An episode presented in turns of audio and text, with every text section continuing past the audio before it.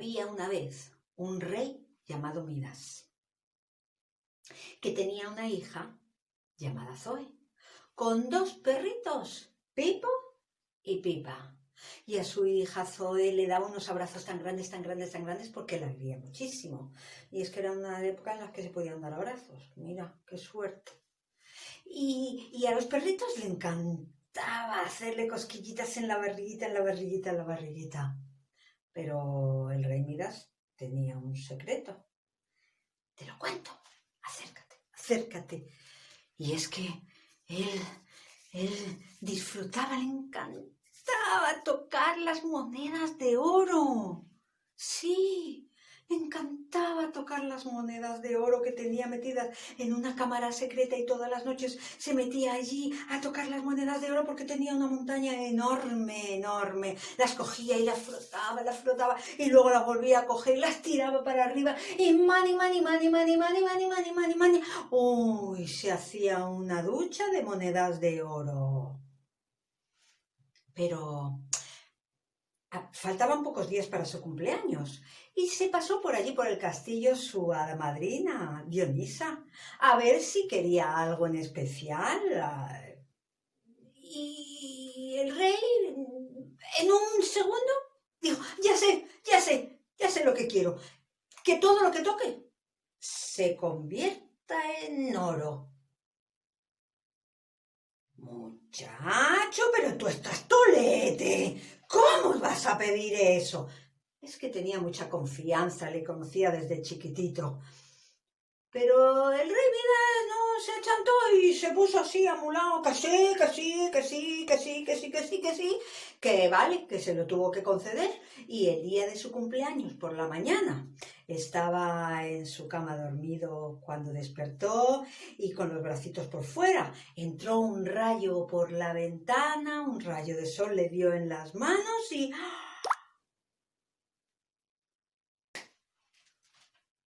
se convirtió en oro toda la cama. ¡Ah! ¡Qué maravilla! ¡Oh, ¡Qué bonito! Se levantó el rey, fue hacia el ventanal donde había unos cortinones grandes que tocó. ¡Ah! ¡Qué maravilla! ¡Qué bonito! En la, en la ventana, en el cristal, había dos moscas. Las tocó. ¡Oh! Mira, qué graciosas están de oro. Entonces se sentó en su sillón porque quería desayunar y el sillón, ¡oh, qué maravilla! Todo de oro. Eh, cogió la copa con su zumo de naranja y...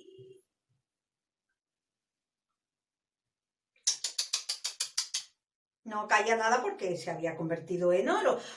Bueno, pasemos a la tostada. Cogió la tostada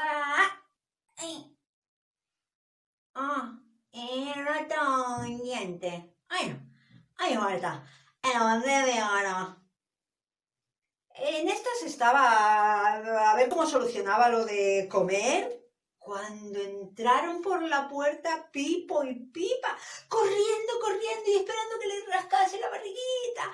Él, él fue justo a tocarles y les tocó y les rascó el lobo en la barriguita y... Pipo y Pipa se convirtieron en oro. Pipo se quedó. Y Pipa se quedó. Pero su corazón ya no palpitaba.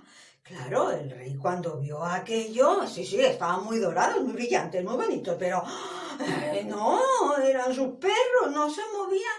Pues le entró un disgusto, pero estaba en estas cuando entró corriendo su hija que le iba a felicitar y le iba a dar un abrazo enorme como todas las mañanas y él, sabiendo lo que iba a pasar, estiró el brazo y dijo, no, no, pero Zoe pensó que era para que le agarrase el brazo. Así que le cogió la mano y...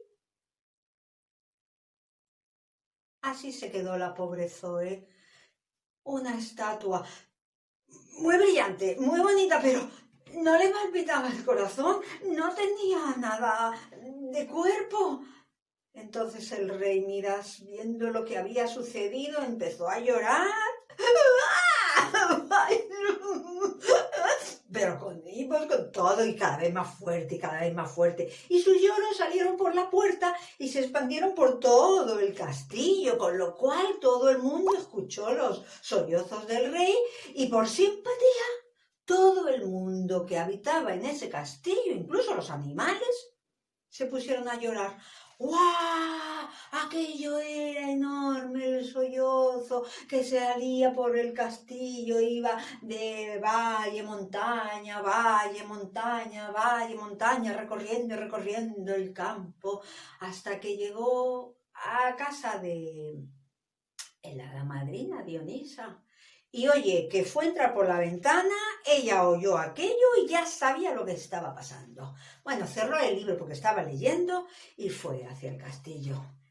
¡Ay, mi niño! Mira que te lo dije. ¡Ay, pero tranquilo, tranquilo! Que esto todo tiene solución. Pero espérate que me acuerde. Ya está.